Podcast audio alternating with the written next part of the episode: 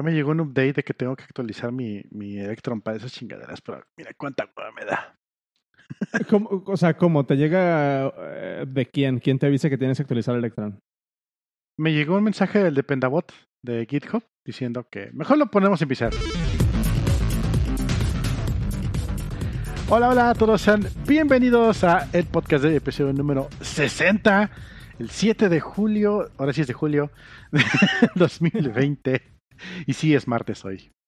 Sí, güey. No, no sé a qué hora se ha ido la, la semana. Se, se están pasando demasiado rápido, pero pues Sí. no mames.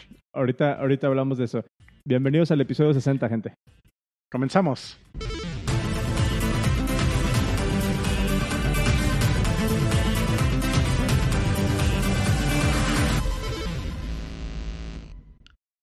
Ah, pues te decía. ok, a ver. ¿Quién chingados te avisa que tienes que actualizar Electron? Me llegó un mensaje del Dependabot de GitHub que te está checando las dependencias en, to- en- en los repos que tienes. Y justamente me llegó hoy un correo que dice, hey, tienes, hay que actualizar la versión de Electron que tienes en este repositorio, que son los soniditos que, que estoy usando. Porque, pues, razones, ¿no? Y así de, sí, mira cuánto me importa, nadie lo usa más que yo, porque nadie ha querido usarla, así que fuck it. funciona. no quiero recompilar, qué hueva. Ey, Literalmente, hecho, me ¿qué- llegaron- ¿qué hueva recompilar JavaScript?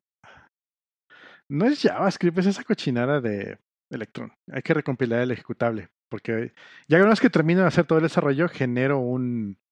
un este. mm, O un punto app. Un bundle. Exactamente. Sí, exactamente, un binario. Ya todo eso. Y luego para Windows y para Mac. Entonces. ah, Ok. ah. ¿Qué tan, diferente, ¿Qué tan diferente es el proceso de empaquetar uno para Windows? ¿Todavía utilizan los MSI, los .msi? Hay dos formas en ambos lugares. En Mac, por ejemplo, eh, tú puedes empaquetar Electron y te genera un punto app, ¿no? Ajá. pero tienes que firmarla con, en un postproceso. De hecho, ya está incluido dentro de Electron, donde le pones ahí tu, tu llave de signature de Apple Developer y con eso ya te genera una app sync que ya puedes subir a donde sea y cualquier persona que la descargue le puede abrir. Ahorita ¿Es sí yo te el comparto. proceso de, de notarization que sacaron hace Sí. poco? Ok. No, no, no, no, es uno, es uno viejo. Es uno viejo. Ah, a ver, ok. Yo, yo lo conocía desde hace como un par de años, entonces es viejo. Oh, bueno, es que, es que es que es diferente, por ejemplo, cuando haces el code signing para, para Ajá. firmar una aplicación de que la puedas distribuir con tu developer ID. Pero Ajá. ahora, hace, hace poquito en Mac, hay una nueva tecnología que es lo de notarized, eh, notarized software, que básicamente eh, eh, tú le pones un signature a tu, a, tu, a tu aplicación, a tu binario, Y la Mac, cuando lo abre, cada, cada vez que abre tu binario, se comunica con Apple a ver si lo puede correr, güey. Órale, O sea, hay, un- una base de datos de, de hashes o de signatures de, de los binarios que, que Apple tiene como válidos así para, para asegurarse de que no son malware o que no son ransomware, ese tipo de cosas. Les dejo los, el enlace a esta documentación en, lo- en el- en los show notes. Es el, No, el ajá. App Notarization. No, yo únicamente hablaba de Signature. Entonces, como no tengo cuenta de developer porque no tengo dinero para pagar una, pues simplemente hago mi bundle y como nadie lo usa más que yo, pues no me preocupa. Lo corres en Y- modo debug, ¿no? En tu compu. No, simplemente lo, lo abro y cuando me sale, como yo lo compilo mi- yo mismo en mi compu, no me sale, no me brinca el mensaje de que, hey, esta aplicación no ha sido firmada, Tiene tu propio Sí. signature, obviamente. porque la firmé yo mismo, ajá, Ajá. eh, offline, pero sí. En cambio, si yo agarro ese app y lo publico en GitHub, que de hecho está publicado, y tú lo descargas, te dice, hey, esta aplicación no está firmada. Ya pasas por la candadito, le dices que Simón, no importa, yo conozco a cero. Y ya, te deja abrirla, no pasa nada.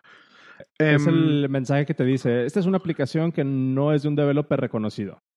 exacto. Y en Windows es lo mismo. Tienes, puedes hacer un MSI para un instalador, o puedes hacer un .exe, el clásico este, standalone, que ni tan standalone porque te genera una, una app data, una carpeta app data por ahí en tu, en tu disco duro. Em, pero también eh, tienes que firmarlo para que funcione y si no lo firmas, pues hay mensajito. Eh, creo que en Microsoft no hay que pagar para que te den chance de firmarlo, solo que pues, nunca me metí a hacerlo. Em, Y para Linux, pues no recuerdo qué hay que hacer. para Linux habitas el código y ahí está. para, para Linux le dices compílalo tú solo, hijo de la chingada. Sí, es... Son los ingredientes para tu pastel, hijo de la tostada. Tal cual. Eh, sí, güey, para, para, este, para este desmadre de, de, de, las Mac, ahí les va un tip. Ya ven que, por ejemplo, en este caso, si, si yo voy y descargo tu aplicación y le doy doble clic, eh, no uh -huh. me va a dejar abrirla, porque me va a decir, uh -huh. esta es una aplicación que no es de un developer reconocido. Si de repente tienen algún software que les haga eso, una aplicación que les haga eso, la manera en cómo brincarse esa, ese mensaje y, lo, y, que los deje abrir, una es se pueden ir a ajustes, se pueden ir a System Preferences, y ahí en la sección de Security and Privacy les va a aparecer eh, la, primera, la primera pestaña, les, les voy a poner un, un, ¿cómo se llama? Voy a poner la imagen aquí en el chat. La, la, primera pestaña, en general, ahí pueden decir que, qué quieren abrir, qué quieren que les deje abrir. Eh, pero si le dan clic derecho a la aplicación y le dan Open desde el menú, desde el menú contextual, les aparece la opción para que sí se abra de todos modos. Eh, mm. O sea, es como, como uno, de, uno de, los, de los hacks de, de la, de la Mac. eh, y lo chido es que para hacer el abrir, ¿no? Lo, lo chido es que para hacer los builds por ejemplo, para Windows, yo primero, primero decía, empecé a investigar, ¿no? No, que tienes que tener una máquina virtual de Windows, lo corres, lo levantas, lo buildeas. Y dije, fuck. Y en eso un día un compa me dice, no, hay otra forma. Hay un Docker que hace eso. Entonces en mi, en mi build system tengo un Docker que levanta una instancia chiquitita no, de, de un Linux que tiene los builds para crear ejecutables de Windows. Y ya, ti, ti, ti, ti, ti te genera ahí una, una carpetita de Windows y ya tienes el release. Ya. Es, es ahí no donde, donde, donde, siento que se nos va. Se nos, se nos pierde como que el contexto histórico de muchas cosas, güey. O sea, tenemos tanto poder de compute. Es como, como, el, como el, la frase esta de Jurassic Park, ¿no? Se ¿Ah? preocuparon por. ¿Cómo, cómo es? Se, se, se, preocuparon tanto por ¿El cómo? cómo hacerlo que no se dieron cuenta. ¿Por, por o no, nunca se preguntaron si debían hacerlo. Y es como sí. que puta madre, güey. Yo me acuerdo de cuando desarrollaba, cuando, cuando empezaba a, a programar, que, que, me tocó interactuar con los APIs de Windows y demás, que hace muchísimo, güey, que tampoco me metí uh -huh. mucho, la verdad.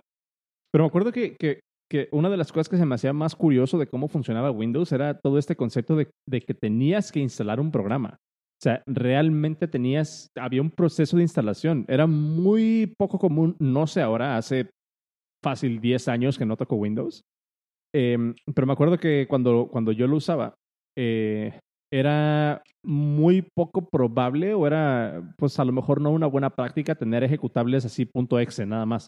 Siempre uh -huh, era un uh -huh. proceso de instalar software. ¿Sigue siendo más o menos igual?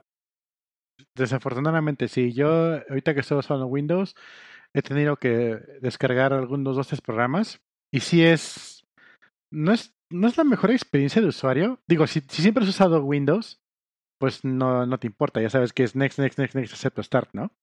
Uh -huh. Pero una vez que te migras a, a, a Mac, donde todo es eh, standalone, ¿cómo se llaman? Este portable applications. Los... Ajá, ajá, ajá. O semi-portable, donde nada más lo abres y ya, no hay que hacer nada. Y en Windows sí está este concepto, o sea, sí tienes algunas aplicaciones que le das doble clic y funcionan, pero la gran mayoría tienen que instalarse. Pero es relativamente y... nuevo, ¿no? El concepto de, de apps en Windows es, es, es relativamente nuevo. Mm, no hay conceptos de apps en Windows. Siempre han sido ¿No, programas. ¿No hay un Windows App Store? Sí, hay un App Store, ¿no? Sí, y salió desde Windows 8, si no me equivoco. Ajá. Pero aún así no te dan una aplicación. Te dan un programa que instalas en tu máquina.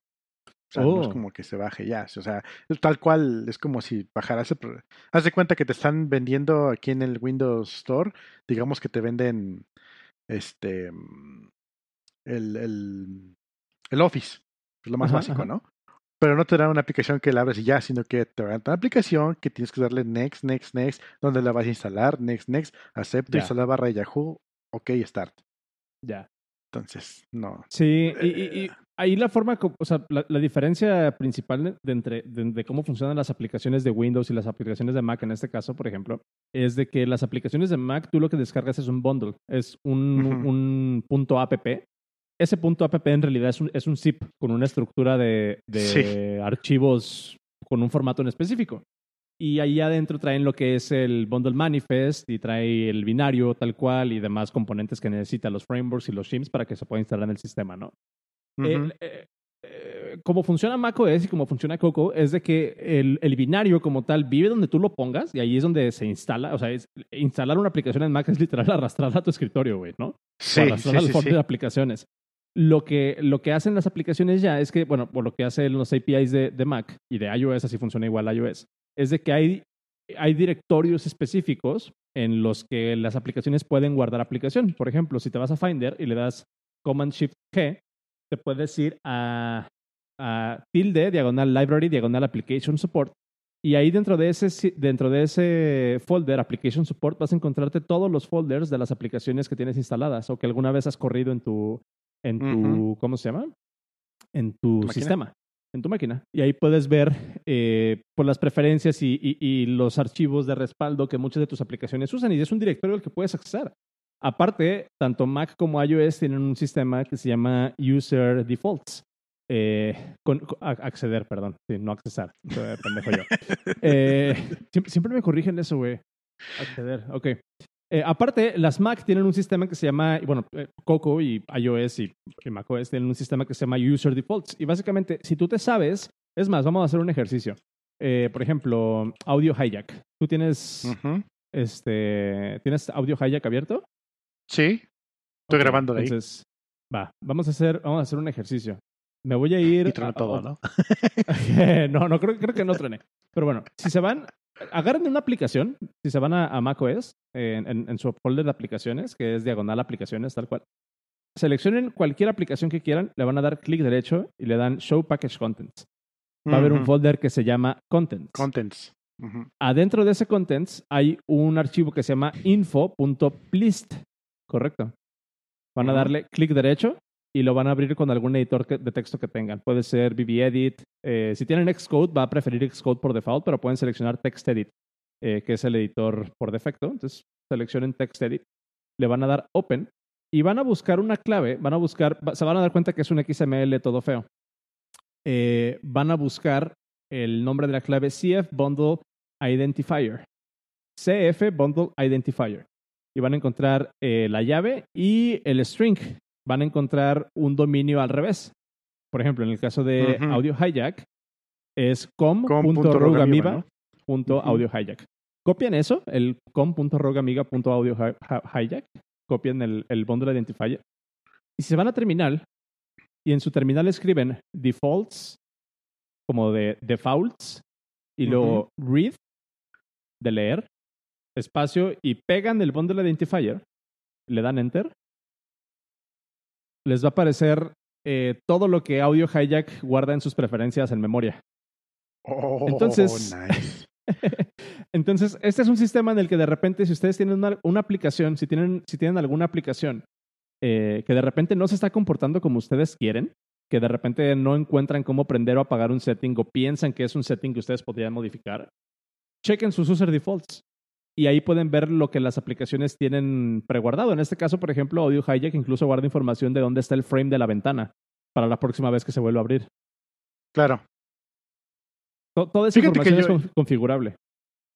Yo, yo también le he movido esos defaults, pero cuando estaba haciendo justamente la, la aplicación esta de, de los, de los jingles, porque igual tuve que guardar esa información para mostrarte la ventana en el mismo lugar donde dejaste la vez pasada. Exacto. Qué cagado. Sí, sí, sí. Está muy chido eso. Y, y- y el, y el análogo de esto en Windows, ¿tú sabes cuál es? Nap. El Windows Registry. Ok. ¿Nunca te has pelado con el Windows Oh, sí, Registry? sí, sí. Sí, sí, sí. Que, que es básicamente esto mismo eh, que, que- que te deja de alguna manera tener Apple, pero no me acuerdo en dónde había visto em, con alguno de los eh, con alguno de los programadores originales de Windows que decía que uno de los errores más grandes que habían cometido en el desarrollo de Windows era precisamente el Windows Registry. Porque desde el Windows Registry tú puedes configurar eh, lo- las preferencias, por ejemplo, de, de poder de la, de la computadora. O de qué pasa cuando se prende, qué aplicaciones tienen que correr cuando inicia el sistema y todo ese desmadre. Es un Pero súper bajo nivel. sistema así, güey. O sea, literalmente es el registro de Windows. Es, es como si estuvieras modificando Este, pues acá, por ejemplo, lo que, lo que en Mac conocemos como los startup items, por ejemplo. O incluso temas de seguridad, quitar seguros así en vivo, güey. Pero todo dentro de una aplicación. Yo lo que hago con el registry, siempre con, con cualquier máquina Windows que tengo, em, primero, haz de cuenta, en la Mac, si tú haces con tus dos deditos para arriba en el, en el touch bar, se va todo para arriba. Si lo haces para abajo, se va para abajo. No es como si estuvieras empujando un papel, ¿no? En Windows, si te vas al touch bar y haces lo mismo, pasa igual. Es el, ¿cómo se llama el Mac Natural Movement, no? Ajá, el, algo se llama. natural, eh, algo así. Sí, sí, sí. El natural algo, natural, ¿no? Ándale, ajá. Pero si usas un mouse que tenga ruedita, se comporta al revés. Y me turbo saca de pedo eso porque el mismo mouse en Mac funciona de forma natural, al igual que el scroll y al igual que el scroll en Windows. Pero no, el mouse en Windows funciona al revés. Y por más que le buscas en configuraciones de cómo darle la vuelta, no hay. Siempre únicamente muestran cómo darle la vuelta, pero al, al, al touchpad y no al mouse. Y no hay, y no hay, y no hay, hasta que te tienes que meter a registry y buscar la dirección de hardware del mouse. Casi, casi tienes que modificar el pinche driver, ¿no? Así. De hecho, te vas a, a, a la dirección de hardware del mouse, del driver, de dónde está cargado el driver, y hay un, hay un toggle flip-flop que se llama wheel, justamente ruedita, ¿no? y lo pones de true o false o de false a true y ya funciona. Obviamente hay que reiniciar la máquina porque Windows. le das guardar, le das reiniciar y ya funciona bien. Lo cagado es que si cambias el mouse de puerto USB, es otro hardware. Entonces hay que volver a buscar. Sí, güey. Y, por detallitos de esos, es precisamente que, decían este desarrollador de que el Windows Registry es el, uno de los errores más grandes que cometieron con Windows. Si encuentro el quote, se los voy a dejar en los, en los show notes. Este, pero se me hizo muy, muy cagado como decisiones que se tomaron hace 40, 50 años. Bueno, a lo mejor y las seguimos arrastrando, que es lo peor. Sí, güey. Sí, sí, sí. O sea, cuando, cuando estén diseñando su sistema, acuérdense, o sea, el otro día leí algo de hecho, o sea, de, relacionado con eso. O sea, que lejos de, o sea, muchas veces sacar un nuevo feature debería de considerarse más como un problema que, con, que como, una, como un win. Porque es mucho más difícil matar un feature que traerlo al mundo, güey. No, mira, te, te, te, te, cuento lo que nos pasó en, en, en una este, financiera conocida la semana pasada. Era una fintech conocida, perdón. Ay, no mames. El mes pasado, perdón, el mes pasado nos pidieron que hiciéramos un feature que se comportaba de forma ABC, ¿no? Una estupidez. Ajá. Eh, la, la, persona que, que recibió este, este encargo nos lo pasó a nosotros y yo lo discutí con ella, sabes que esto que están pidiendo no son, no son enchiladas, hay que rebotarlo bien con la persona que lo está solicitando para ver cómo da la mejor, la mejor salida. Sí, órale, chingón. Salieron urgencias y ya no se trabajó. Llega este mes y resulta que hay un bug que no habíamos detectado, que, que, que ya, ya lo corregimos, pero hubo un bug que estaba haciendo lo que habían pedido como feature. Y entonces llega el fin de mes, pasan lo que tengan que pasar en fin de mes, y de repente dicen, oigan, ¿por qué estos se comportaron como XZW? Digo, pues porque así es como se comportan siempre. Pero todos los demás se comportaron como ABC, entre países como habíamos pedido, y así de. A ver, lo pidieron y quién les dijo que sí lo íbamos a hacer. Pues no sé, pero ya está hecho. ¿Cómo que está hecho? Ya. Y resulta que pues no era, no era un feature, era un bug. El, otro día estaba leyendo ah, eso, preguntaron creo que en Stack Overflow si había una nomenclatura precisamente para estas situaciones en las que dos bugs se enmascaran al uno al otro, güey. Y de los dos, y de los dos se hace un feature, o sea, es así como que son, eh, ¿cómo se llama? Self, ¿cuál era la frase que usaban? Este, self uh, invalidating bugs o algo así. ok. ya, ya algo así, imagino. Ajá, o sea que tienes dos bugs que entre, que entre ellos, bueno, bueno, tienes dos errores. tienes, dos, tienes dos bugs que entre ellos se invalidan y es como, no sé, me imagino como, ay, no sé, va a sacar una analogía toda pendeja. Pero tú me entiendes, ¿no? O sea, es como la regla de, es como la regla de la verdad, ¿no? Falso por falso es igual a verdadero. Bug por bug es igual a feature. Tal cual. Eso, mételo, hay que meterlo por título. título, título. Eh, bug por bug es igual a feature. Fíjate que ahora que hablando de bugs, eh, hablando de bugs en la historia de gaming, obviamente tú conoces los combos, ¿no? En el Street Fighter, en el Mortal Kombat, en cualquier juego de peleas, los combos son la piedra esencial de cómo funciona un juego de peleas. La piedra angular.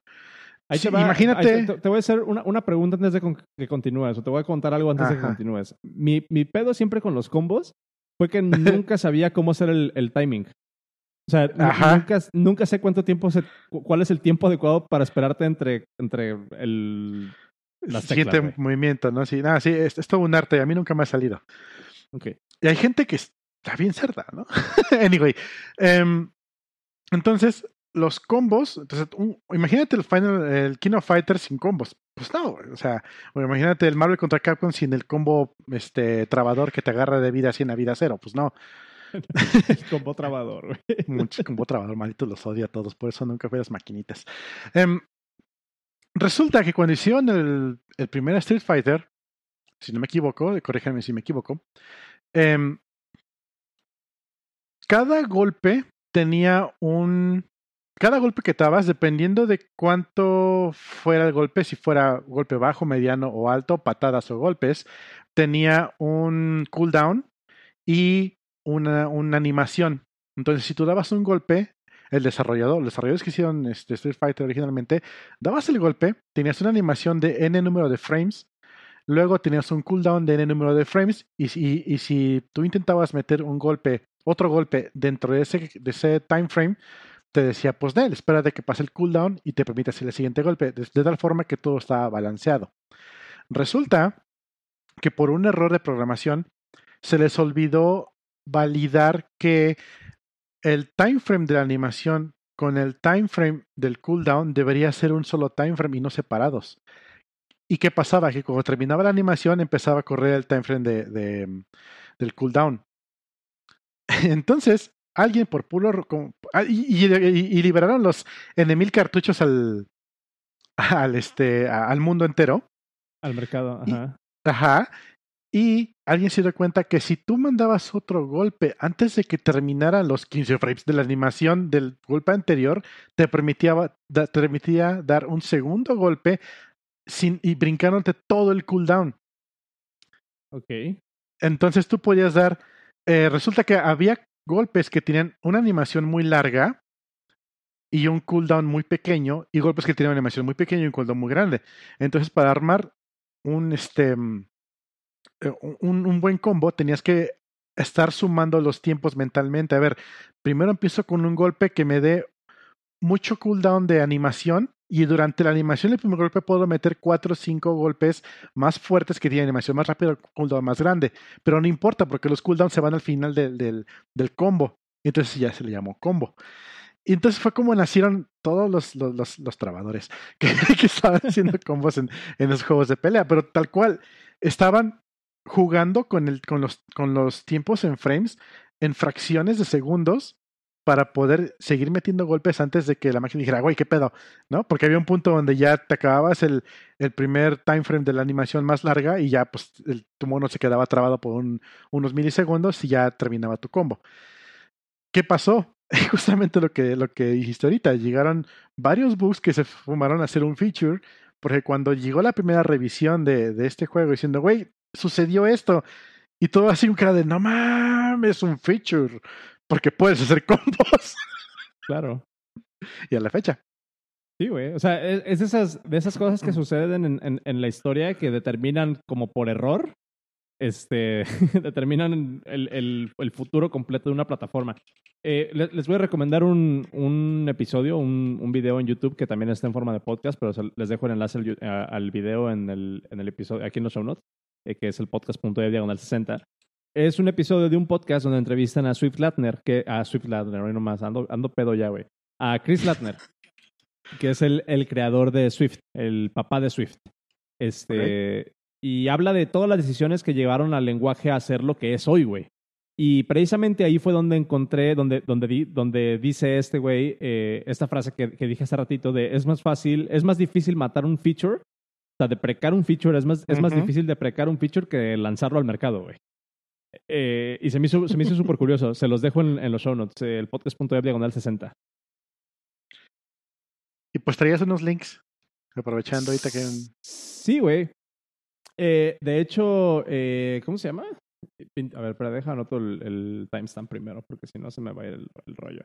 Eh, ¿Te acuerdas que habíamos estado hablando de lo de, de, de las nuevas, con, con, este Toño, hablamos de las nuevas Mac con, con ARM? Sí. Y que habían sacado eh, la nueva, bueno, sacaron el DTK, que es el, el, ¿cómo se llama? El Developer Transitioning Kit o algo así. Uh -huh. eh, sí. Que básicamente es una, una Mac mini con un chip de iPad corriendo macOS. Resulta que, bueno, obviamente está el, el, el, ecosistema este de, bueno, el nuevo sistema operativo, el macOS Big Sur, que puede correr en, que puede correr en ARM. Y eh, pues básicamente, ¿cómo van a migrar esto? O sea, ¿cómo van a migrar todas las aplicaciones? Crearon una nueva capa de abstracción, crearon una nueva capa de emulación que es Rosera, Rosera 2, que es todo un sistema que convierte o que traduce los binarios que están en x86, los convierte a ARM de manera estática para que un lo sistema puedas... de transición. Ajá, exactamente. Entonces tú puedes agarrar una, una, aplicación que está hecha para un procesador Intel y correrla en tu aplicación de Mac de manera completamente transparente con un performance súper estúpido. Total, el, los DTKs empezaron a llegar a mano de los, de los desarrolladores la semana pasada y empezaron a, obviamente, hacer los benchmarks, ¿no? De, de cómo funciona este pedo. Resulta, güey, que así en, en, en corto, con un chip de 2018, ¿sí? corriendo software x86 en emulación. O sea, ya tenemos un chip de hace dos años corriendo emulación. El emula la, la, la, emulación es más rápida, o sea, claro. se ejecuta más rápido que eh, los, los chips de la Surface Pro eh, X de Microsoft corriendo código ARM nativo, güey. Lol. O sea, otra vez, un chip de hace dos años emulando sí. código x86 de 64 bits corre más rápido que código ARM de Windows corriendo de manera nativa en los chips de, de Microsoft. Para que se den una idea, en la presentación hay una entrevista que hicieron con, con Craig Federighi, que es uno de los, el Senior Vice President de, de Software Development en Apple, y dice que obviamente estos mensajes, que fue lo que dijimos Toño y yo en el, en el episodio donde, donde, donde vino él, ¿no? Que es así como que, güey, estos chips ni siquiera, ni siquiera son los que van a sacar a producción con las Mac eh, que ya presenten con, con, ARM. O sea, es un chip viejo que sucede que corre. Y, y este Chris, eh, Craig Federighi dice, o sea, los chips que entregamos en el, en el DTK son lo que podemos hacer cuando ni siquiera estamos tratando de hacer las cosas bien, güey. Ay, su mamada. Pero, güey. okay. O sea, está, está muy, muy chingón. Entonces, les dejo ese tweet. Había otro tweet que les quería compartir eh, que se me hizo interesante, igual no hay mucha discusión de esto, y es que ahora con toda esta, con toda esta transición a trabajo remoto desde hace unos meses, eh, pues, pues ha sido como que forzado hasta cierto punto, ¿no? Y, y las uh -huh. empresas han tenido que, o, o, como dice un tío, te climatas o te clichingas. Entonces, muchas empresas están dándose cuenta de los beneficios de, de, trabajar de manera remota y ya empezó a haber una ola de anuncios de que nosotros ya no vamos a regresar a la oficina, ¿no? O sea, este uh -huh. equipo de ingeniería ya no va a regresar a la oficina. Y hace poco, bueno, hace un, una semana o algo así, se anunció, anunció Quora que ya su equipo de ingeniería ya no va a regresar a la oficina. Se me hizo curioso Como nada más. Twitter, ¿no? Como Twitter, que también ya les dieron chance de, de, ser remotos. Facebook también creo que, que ya había sacado una política. El pedo con Facebook y la controversia que hubo en ese entonces fue de que Facebook les dijo, tienen hasta diciembre para decirnos a dónde se van a mudar, si se van a mudar, porque les vamos a hacer ajuste salarial, depende a dónde se vayan. Ah, Simón. pues todos a California, ¿no? Es más caro pues, todo. Pues sí, güey. O sea, es ahí cuando dices, bueno, puntos por esfuerzos, pero tampoco estuvo tan chido. Como, como cuando te llega una oferta de trabajo, este, full remote in the Bay Area. Así de. Full, full remote dentro de Estados Unidos, así como que. Ay, sí. full remote en Ciudad de México. Ciudad de México, Guadalajara o Monterrey. Ajá. Sí, a huevo, todo full. Fíjate ah, que ya, ya lo he comentado, creo, pero cuando hice entrevista en una empresa de Colima, uh -huh. todavía no implementaban el remote en esta empresa. Y una de mis preguntas era, oigan, ¿soportan trabajo remoto? Y me dicen, claro, pues eh, bueno, eh, si lo vamos a soportar, aún estamos en pruebas de cómo funciona, es nuestra tirada. Eh, de hecho, tenemos un chavo que está haciendo, es nuestro, nuestro piloto de, de remote, y él trabaja desde Villa es decir, mames, desde allá, ¿cómo le hace, güey? trabaja desde 10 minutos de la oficina. sí, no, 10 minutos caminando, güey. Es que la gente a lo mejor no tiene la referencia, pero Colima es pequeñito, pequeñito. y luego se dividen dos. y luego se dividen dos, pero es pequeñito, pequeñito. Puedes caminar, puedes caminar muy fácil toda la ciudad, todo el estado casi. Nah, todo el estado tampoco, pero, pero toda la ciudad sí. La, sí, la ciudad sí. sí, sí. Está bien. Oye, antes de que, antes de que te dejes ir con todo, con todos los tweets que traes o con todos los links que traes, porque vi que sí metiste varios, eh, les comparto un último, un último enlace. Em, resulta que me encontré con esta cosa durante la semana eh, macOS Catalina, que es la versión eh, de producción que tenemos ahorita, al parecer trae algunas fuentes eh, que Apple licenció, nada más que no vienen activadas por default en el sistema y son fuentes premium que puedes usar. Eh, son fuentes que se ven muy, muy chingonas, se ven muy profesionales, están bastante chingonas. Y hay una manera, aquí les dejo el enlace para que chequen cómo las pueden activar. básicamente se van a Fontbook, que es el software que utilizas para instalar fuentes. Seleccionas la tab dentro, de, dentro del sidebar, seleccionas la tab que dice All Fonts y ahí te puedes ir y vas a ver que hay unas que están como en gris. Como en, como en gris, ajá, exactamente. Y ahí le puedes dar clic derecho a las fuentes y les das Download Fonts. Y son fuentes que, que están licenciadas por Apple, pero que no están descargadas en tu sistema. Entonces, si les gusta todo este rollo de las fuentes y todo eso y quieren experimentar con algunas otras fuentes premium, que no tengan que bajar o que no tengan que licenciar, es un súper buen recurso y ahí se los dejo. Está en los show también el enlace para que vean cómo lo pueden hacer. Ahora pues sí, bueno. Eh, TikTok. ¿Cuántos de ustedes usan TikTok, compadres? Güey, TikTok es mis domingos. Eh, me levanto crudo y lo primero que hago es abrir TikTok. Bueno, un poquito de background. que bueno, me vale madre. sí, bueno, ¿quién tiene hambre? Ok, a ver. Mira, un poquito de background. Hace un tiempo, de hecho, puse este link, el primero que estoy poniendo aquí, es porque salió una ley en China que está solicitando mucho más control sobre las aplicaciones que funcionan en su país, ¿no? Entonces, dice, la semana pasada Pekín impulsó a Hong Kong, o sea, a una de estas zonas confederadas, no sé cómo le llaman, pues una ley de seguridad nacional. ¿no? Sí, allí y Macao, si no me equivoco. Macao, sí. Eh, una ley de seguridad nacional para, para permitir reprimir la subversión, o sea, puro, puro git, nada de subversión, la secesión, qué pendejo, el terrorismo y la colusión de fuerzas extranjeras. Fue una respuesta que hubo a unas protestas masivas que hubo el año pasado, donde la gente se estaba organizando a través de redes sociales. Y China, siendo China, se puso China 100%, ¿no? Entonces puso una, una ley nueva que pues exige a las empresas mayor control sobre los datos de las personas. A respuesta a esto, Facebook y todos sus hijos dijeron, ¿sabes qué? Pues me voy de China. Entonces esto fue hace unos días, si no me equivoco. Hace, ¿qué te gusta? ¿Dos semanas? 7 de julio. Bueno, es una, es una nota de, hoy, pero... hoy, no, no, no, esa es una nota que le pusieron hoy, pero pasó hace, hace unas semanas. Facebook y todos sus hijos se salieron de China y dijeron, ¿saben qué? Pues bye. También Telegram se salió de China. Telegram que acaban de activarlo en Rusia, por cierto. Em, va, va, va.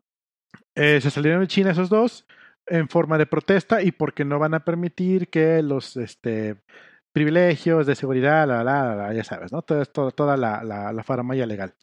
Anyway, pasó y Resulta que hoy TikTok, de hecho es el tercer link, lo voy a poner hasta arriba para que lo tengas aquí a la mano rápido. Ah. No, ese no, el que moví yo. Ah, el de... No, no, no, sí, sí, sí, justamente el que estás viendo. el que pusiste, yo, yo, estoy mal. Sí, el que pusiste tú. TikTok se retira de Hong Kong y Estados Unidos. Más bien, TikTok se retira de Hong Kong y Estados Unidos podría prohibirla. TikTok primero diciendo, ¿sabes qué? Hablaremos del Temec, no lo sé. TikTok diciendo bajo la misma bandera que tiene Facebook y Telegram, ¿saben qué? Pues yo voy a proteger a las personas este de de, de privacidad de la chingada y no vamos a permitir, nos salimos de Hong Kong. resulta que al mismo tiempo Estados Unidos está viendo si va a prohibir TikTok.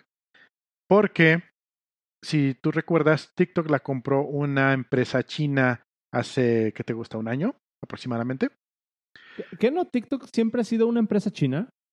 No, antes era un startup, creo que de este lado del charco, y en cuanto estaba creciendo la compró una empresa china. Ok. Oh, Entonces, antes, antes se llamaba Musically, ¿no? TikTok. ¿Cómo se llamaba? Music.ly. Creo que así se llamaba TikTok antes. Ah, eh, fue ah, como pues. que la primera iteración de, TikTok. Algo así. la compró China. Bueno, la compró una empresa china y fue que le dieron un chingo de empuje. Ah, ¿Te acuerdas hace unos meses que de repente veías mensajes en, en YouTube, perdón, en, Facebook y aparece un videito y se al final hacía TikTok, ¿no? O, aparecía el iconito y tú entrabas y una página china. ¿Por qué? Porque así luego se volvió a internacionalizar de regreso. Y pegó con todo, ¿no? Muy, chido porque pues es como lo que le... Güey, se fue Vine y hacía falta algo que reemplazara a Vine. Eh, sí, güey, definitivo. Sí. Entonces, em, resulta que esta empresa china, como todas las empresas chinas, está obligada legalmente a compartir todos los, datos de uso de los usuarios cuando se los solicite el gobierno chino y cuando quieran y como quieran y en la bandeja que ellos quieran.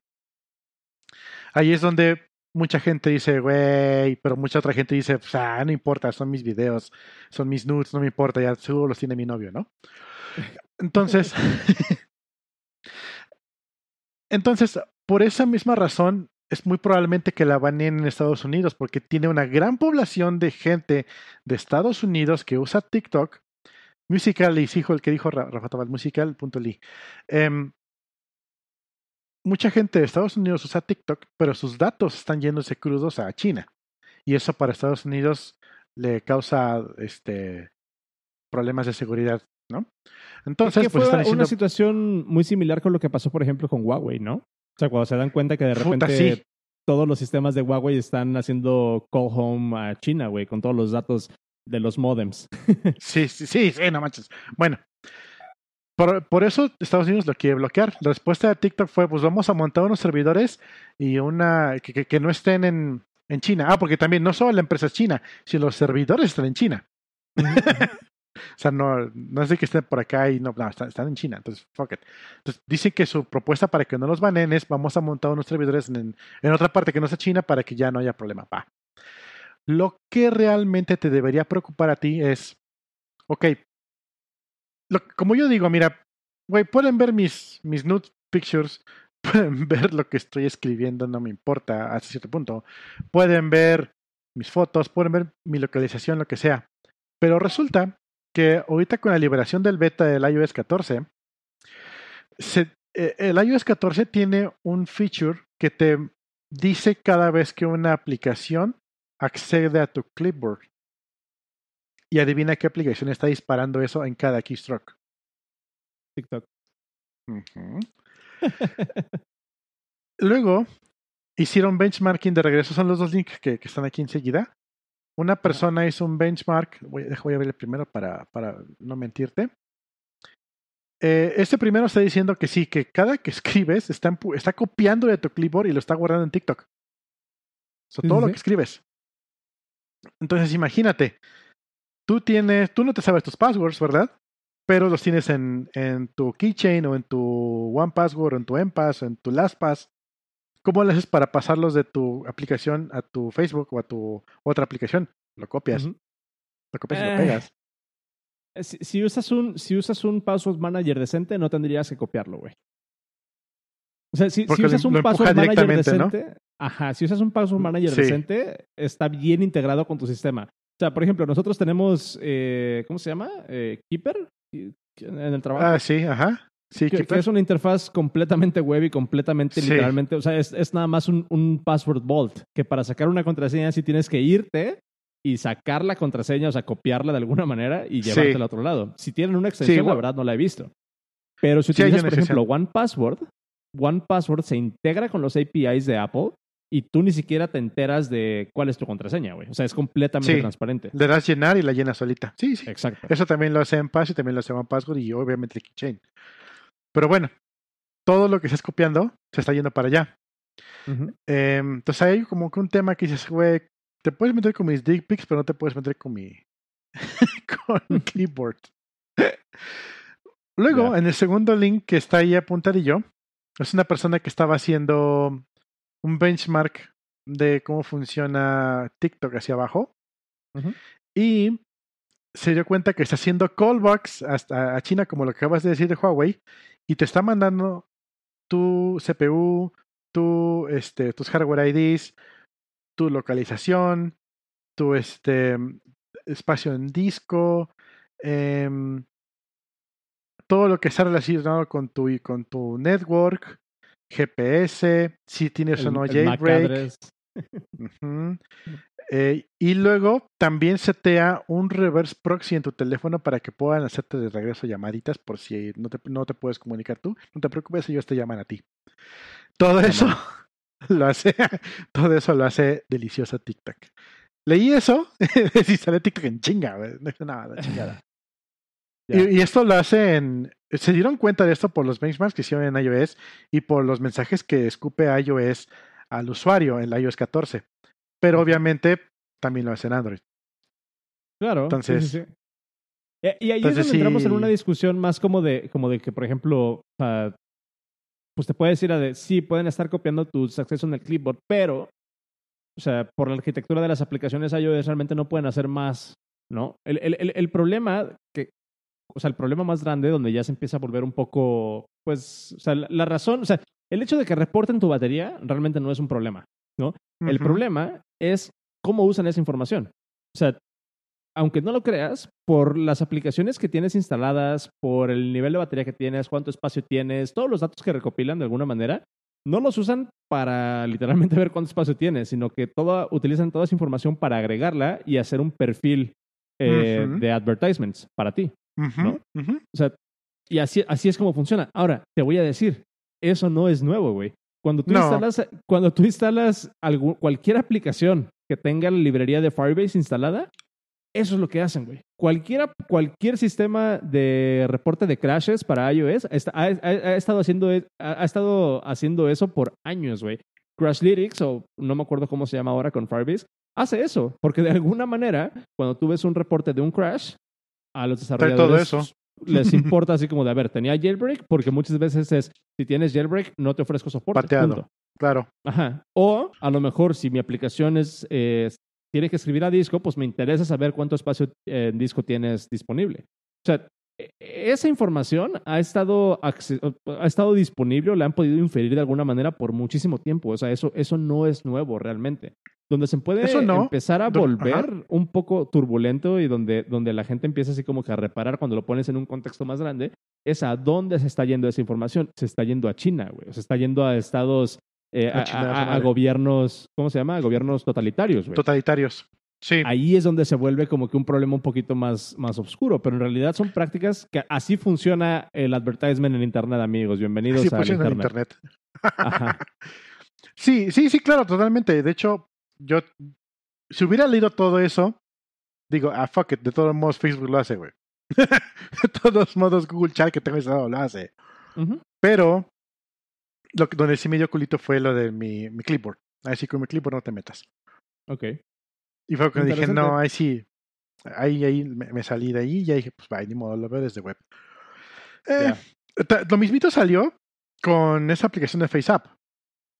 FaceApp hace unos, hace unos años tuvo un, un boom y luego salió, es que FaceApp es rusa y estás alimentando la base de datos de, de, Face Recognition rusa para lo que ellos quieran hacer.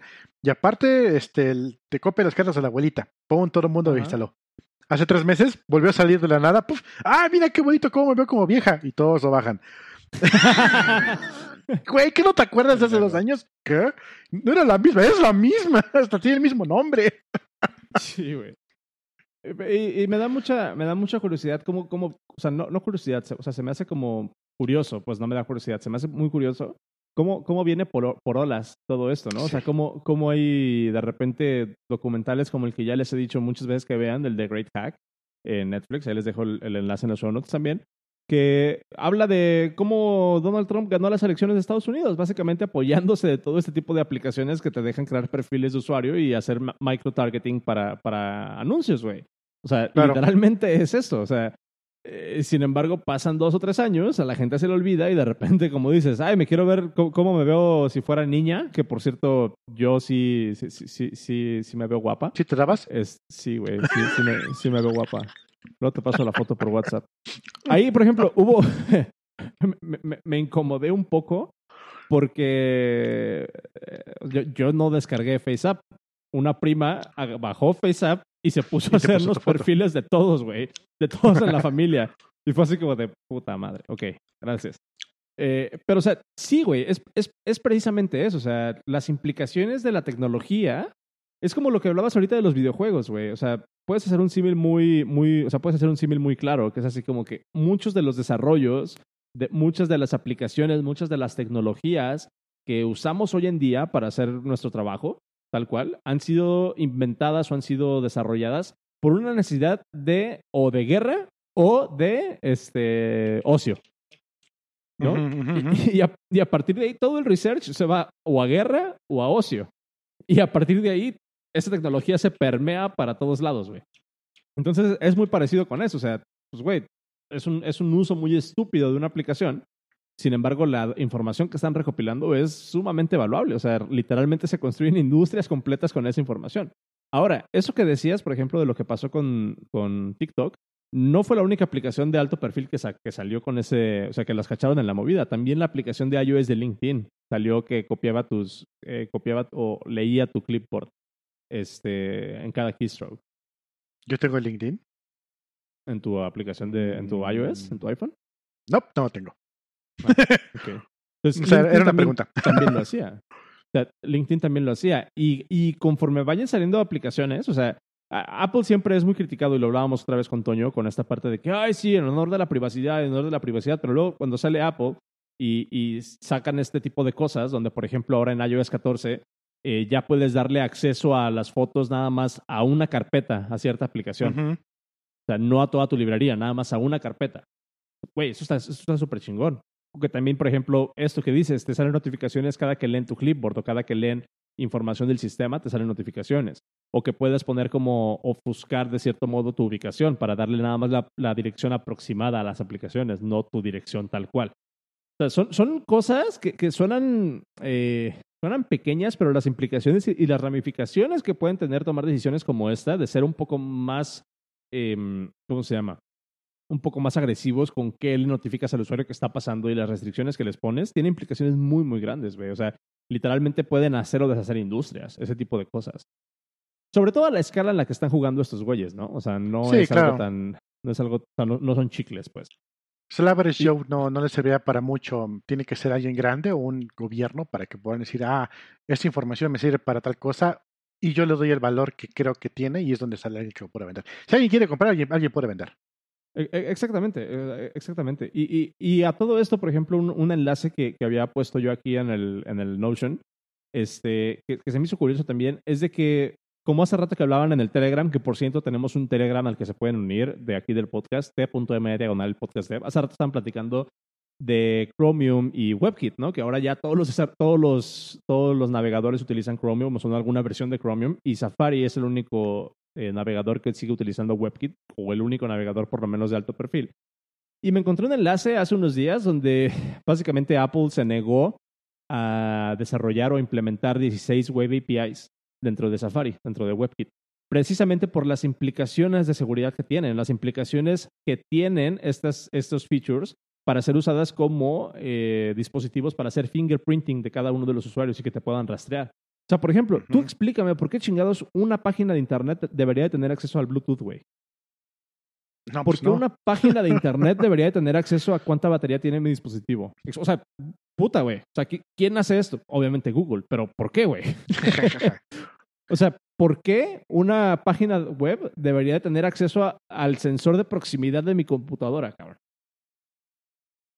¿Qué pedo? O sea, neta, el, nivel de, de, APIs o el nivel de acceso que le están queriendo dar a la web me da miedo, cabrón. Lo hablábamos, por ejemplo, también con, con Toño, esta parte, por ejemplo, de los app clips, ¿no? De, de- de cómo los app clips pueden llegar a, a subsanar esta necesidad de de repente tener eh, alguna infraestructura web, entre comillas, que sea mucho más segura, porque es como si estuvieras interactuando con una página web, pero dentro de la infraestructura de una aplicación, de la seguridad de una aplicación de iOS. Es como un balance súper interesante en vez de darle acceso a mi chingado sensor de proximidad a una página web. ¿Por qué chingados quería hacer eso, güey? Porque no se lo das a la página web, se lo das al navegador. No, o sea, o sea, sí, pero ¿quién lo va a Sí. consumir? El navegador. Claro, no, por supuesto. No, o sea, o sea, se lo das al navegador y si una página web, o sea, una página web te lo pide y se lo otorgas, pero en realidad el navegador es quien está accediendo a ese, a ese recurso. Y con un day zero o con un lo que sea, cualquier otra página podría acceder a ese recurso si no se ha parchado algo. ¿Sí Exactamente. entiendes por dónde voy? Entonces, Sí, sí, sí. tú le das permiso a, a, a de acceder a tu, a tu chingadera de fingerprint, pero si el navegador no parchó eso que fuera únicamente para el sitio que lo está soltando, otro sitio puede acceder a tu información. Exacto. Eh, o, o- o se pueden aventar una como la que se aventó Zoom, güey, de instalarte un web server local y estar pingueando un güey API, güey, que es así como que puta madre, güey. Oye, era para tus best interests. Ajá, Simón, era para que no tuviera que instalar otra vez la chingada aplicación. Sí, no mames. O sea, es, como, como el lema que he traído estas últimas semanas, güey, de valorar más lo bien hecho que lo rápido o lo sencillo. Eh, siento, siento que podemos aprender mucho de esto, güey. Yo siento que sí va a llegar un punto donde volteemos a ver este, al pasado. Y si todo sale bien, vamos a decir, ¿sabes qué? JavaScript no fue tan buena idea, güey. Tienes que decirlo. Oye, la, la gente se va a súper enfadar conmigo sacando JavaScript todos los pinches episodios. Pero es que, güey, Eh, sí, quieren pedo. que JavaScript esté en todos lados, pues también vamos a hablar de eso todos los putos episodios. ¿Qué les parece, amigos? Empezamos hablando con JavaScript. ya sé, güey. Oye, pero, pero por ejemplo, tú ya. Fíjate, a mí lo que sí me ha dado ganas de instalar, y lo voy a someter a votación aquí al público del podcast, este, debería instalar macOS Big Sur, aprovechando que ya no estoy programando así nada. O sea, ya, no- ya no programo. ¿Debería Pues- de aventarme a instalarlo? Uno de tus sitios trabajó por un mes desde un iPad. Así que si tu máquina se muere, puedes trabajar desde un iPad. Ok. Interesante. Yo creo que, yo creo que sí lo voy a instalar porque sí me llama la atención como que todo, todo lo nuevo que viene dentro de, dentro de macOS Big Sur. Este, mm, pero pues no sé, digo, a ver, a ver qué sale. Tra- ¿Traes algún otro temilla del que, del que quieras platicar o, o cómo ves? Pues tenemos 10 minutos. ¿Qué te parece si hablamos muy superficialmente de- del T-Mec? O T-Mec, Explícame, no sé güey. cómo se llama. Explícame porque yo para no mm, mentirte- estoy como, como avestruz con la cabeza en, en un hoyo, güey. Para no mentirte, voy a tratar de omitir todo lo que no sé. Gracias Ok. a Dios. no, Muchos aprendan de eso, chavos. No hablen si no saben.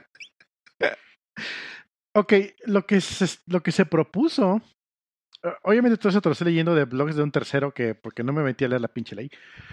Pero resulta que propusieron una ley, la cual, en México, la cual sigue un estándar que está empujando el gabacho para poder eh, derechos, per- permitir mejores derechos, derechos de autor.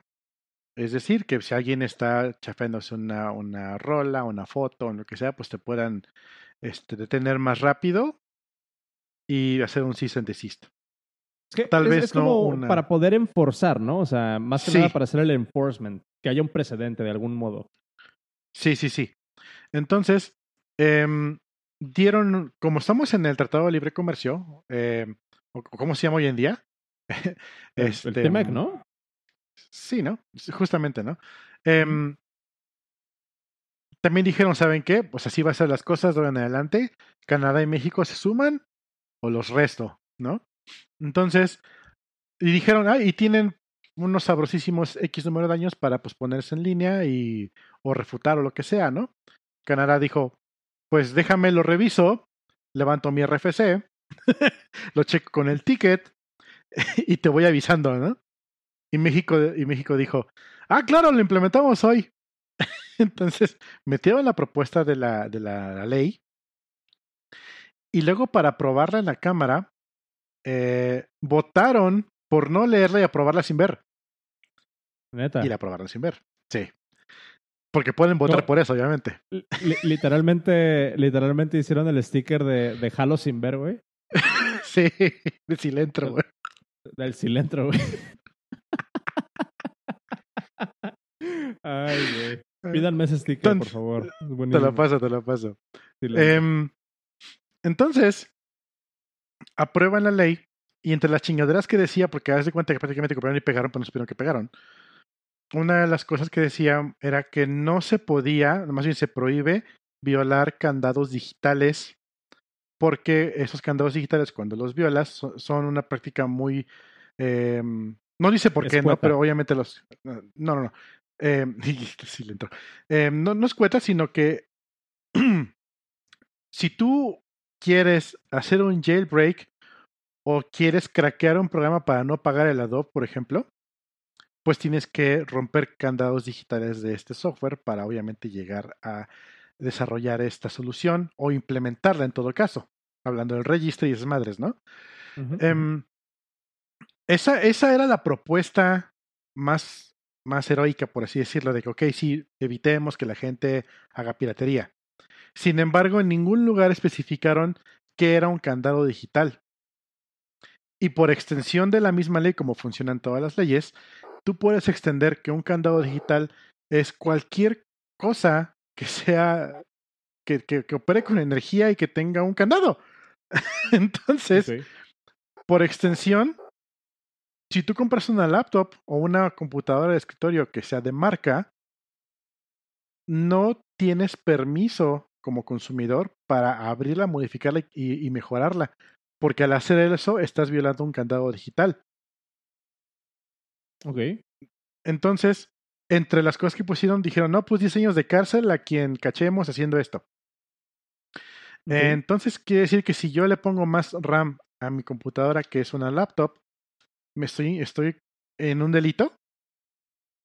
Pregunta, es- es- esa es, la pregunta, ¿no? Pero como no definieron la extensión, sí, exacto. Pero como no definieron la extensión del golpe, por default se extiende a todo. Em, otro ejemplo, y eso está más estúpido. Todos los carros hoy en día, todas las motocicletas hoy en día tienen una computadora integrada que checa cuánta, cuánto combustible hay que empujarle para el fuel injection, para darte la mejor, el, el- el rendimiento más óptimo, etc, etc, ¿no? Por lo tanto, tu vehículo es un hardware sobre un software. Por lo tanto, modificar, cambiarle las llantas a tu carro cuando se ponchan, ¿es ilegal? Hashtag es pregunta. O sea, ¿Podría haber un argumento de que sí? ¿Esa es la Sí, implicación? De que Sí. puedes deformar la ley para cubrirte todo eso. sí, exactamente. Ese es el problema, exactamente, porque no especificaron hasta dónde iba el golpe. Entonces dicen, no, es que tú dijiste ese día, cuando menos te estás explicando, no, es que si se me chinga mi iPhone, de pendejo lo abro y lo arreglo yo. Voy a un lugar especializado y no voy con el güey de la esquina que lo arregle, voy con el, con el iShop, ¿no? No, Voy no- con, no con voy, el- no- con no voy a llevar mi Mac con el Tunas, güey, a que me la arregle. Eso sí te voy a decir. Exactamente, exactamente. Dices, va, pero si lo bajas a un nivel de un carro, este, no, este, se te poncha la llanta y ¿qué haces? Tienes que llamar a, a- a Kia para que te lo cambien. Ya. No va a suceder eso. dude. Lo mismo, si se te echa a perder tu computadora y tú sabes arreglarla, ya no puedes legalmente. O todos estos centros de reparación de electrónicos, ya ni siquiera de computación, de electrónicos, ya no están, ya no estarían por ley permitidos estar, estar arreglando equipo electrónico. ¿Por qué? Porque todo lo electrónico es lógico y todo lo lógico es digital y todo lo digital tiene candados. Entonces, si tú abres un- una televisión para modificarle una chingadera de que se le desoldó una fregadera, no, estás pidiendo un candado digital la chingada. Entonces, todos estos talleres de, de reparación de electrónicos o de computadoras, de un día para otro se van a volver ilegales. México, donde la gente prefiere reparar que, que- que comprar cosas nuevas. Es un golpe fuerte si no se definen límites. Yo estoy a favor de que sí se respeten los, los temas legales, que se respeten el copyright, que se respete todo eso que debería ser. O sea, no, no, no hay razón por la que digas, ah, sí, este, deberíamos todos ser pirata. Pues no, hay las razones de las cosas que tienen que ser, ¿no? Pero todo debe estar bien hecho. Y el problema es que lo hicieron al, al ahí se va, al express, al copiar y pegar y vamos y apruébalo sin ver. Cuando el ejemplo de, de, Canadá es si no sabes que no, aguántame las carnitas. Vamos a ver qué chingados hay, vamos a definir algo y luego lo vamos Tengo a que ver las implicaciones. Sí. Y, y, y, no lo van a hacer a lo pendejo. Eh, pero bueno, México lindo y querido. Todavía hay una esperanza de que un organismo, no sé cuál, puede meter, un, un puede meter a refutar algo. Pero pues yeah. mientras podemos todos ir sacando amparos porque pues si te agarran, o sea, si, puede, haber, puede haber un troll de, de, leyes que esté buscando cómo chingar a alguien o algo, o una empresa, o una persona, y vámonos, se los atora. Ya. Dale, güey. ¿Saben qué estaría bueno? Y, y voy a poner el, el, request así a la, a la banda de, que está escuchando el podcast. Si conocen a algún experto en leyes que nos, que nos que podamos tener de invitado el próximo podcast, el próximo sí, episodio. Sería chingón. Si conocen a algún abogado, alguien que esté metido en este pedo y nos puede venir a platicar el próximo episodio cómo funciona todo este desmadre y cómo nos podemos cuidar y si hay algo que podamos hacer al respecto, por favor, mándenos eh, su, su, comentario, arróbenlo en Twitter y díganle, hey, te quieren escuchar en el podcast y lo cuadramos. Me interesa, me interesa mucho como que saber un poco más de esto. Para que no les mienta eh, yo con cura pendejada que digo.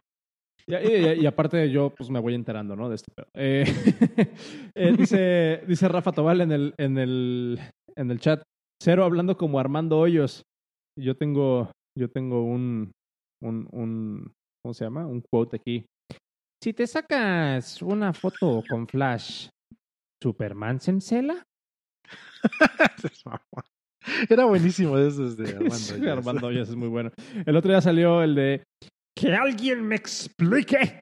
Está buenísimo, güey. Eh, oye, vámonos, ok.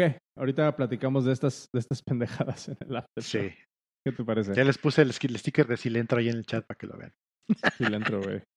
Eh, oigan, pues los dejamos en el próximo. Los, los, a ver, ¿qué? ¿Qué chingados iba a decir? Nos Güey, el whisky está chido, güey. Eh, nos quedamos en el after show, gente. nos quedamos en el after show. Este, recuerden que estamos en vivo todos los martes a las 8 de la noche a través de el live. Punto... Libera tus oídos. Sí, güey. Dale tú, güey. no, sí, Termina tu mi frase, güey. Pensé okay. que ibas a decir Open Radios. no, estamos en vivo a través de live.podcast.dev. Muchas gracias a Open Radiux. Eh, muchas gracias a todos por escucharnos. Tenemos el Telegram, t.me diagonal el podcast dev. Nos quedamos en el After Show, patreon.com diagonal el podcast dev. El After Show es otro episodio de unos 20-30 minutos donde nos ponemos a decir pendejadas. Es una de las mejores formas que tienen para apoyarnos. Si les gusta el podcast, si les gusta lo que hacemos, han aprendido algo con nosotros, ahí nos pueden dar desde un dólar. Por tres dólares reciben un episodio extra a la semana. Y si no, nos pueden eh, dar retweet en arroba guion bajo el podcast. Nos pueden seguir otra vez en Twitter, arroba guion bajo el podcast. Yo soy arroba suanros, cero es arroba cero dragon. Y nos vemos el próximo episodio. Otra vez, si, re, si conocen a alguien que sea abogado, si conocen a un abogado o abogada este, que sepa de este pedo, por favor, recomiéndenos con ellos y vamos a intentar tener mucho más de este tema el próximo episodio. Nos vemos el hashtag, próximo martes. Hashtag buscamos abogado. Hashtag buscamos abogado. Abodago. Te pasaste, güey. Ok. Güey, no sé escribir ya. Sí, no. Ah, bravo, ya es tarde. Bye. Adiós.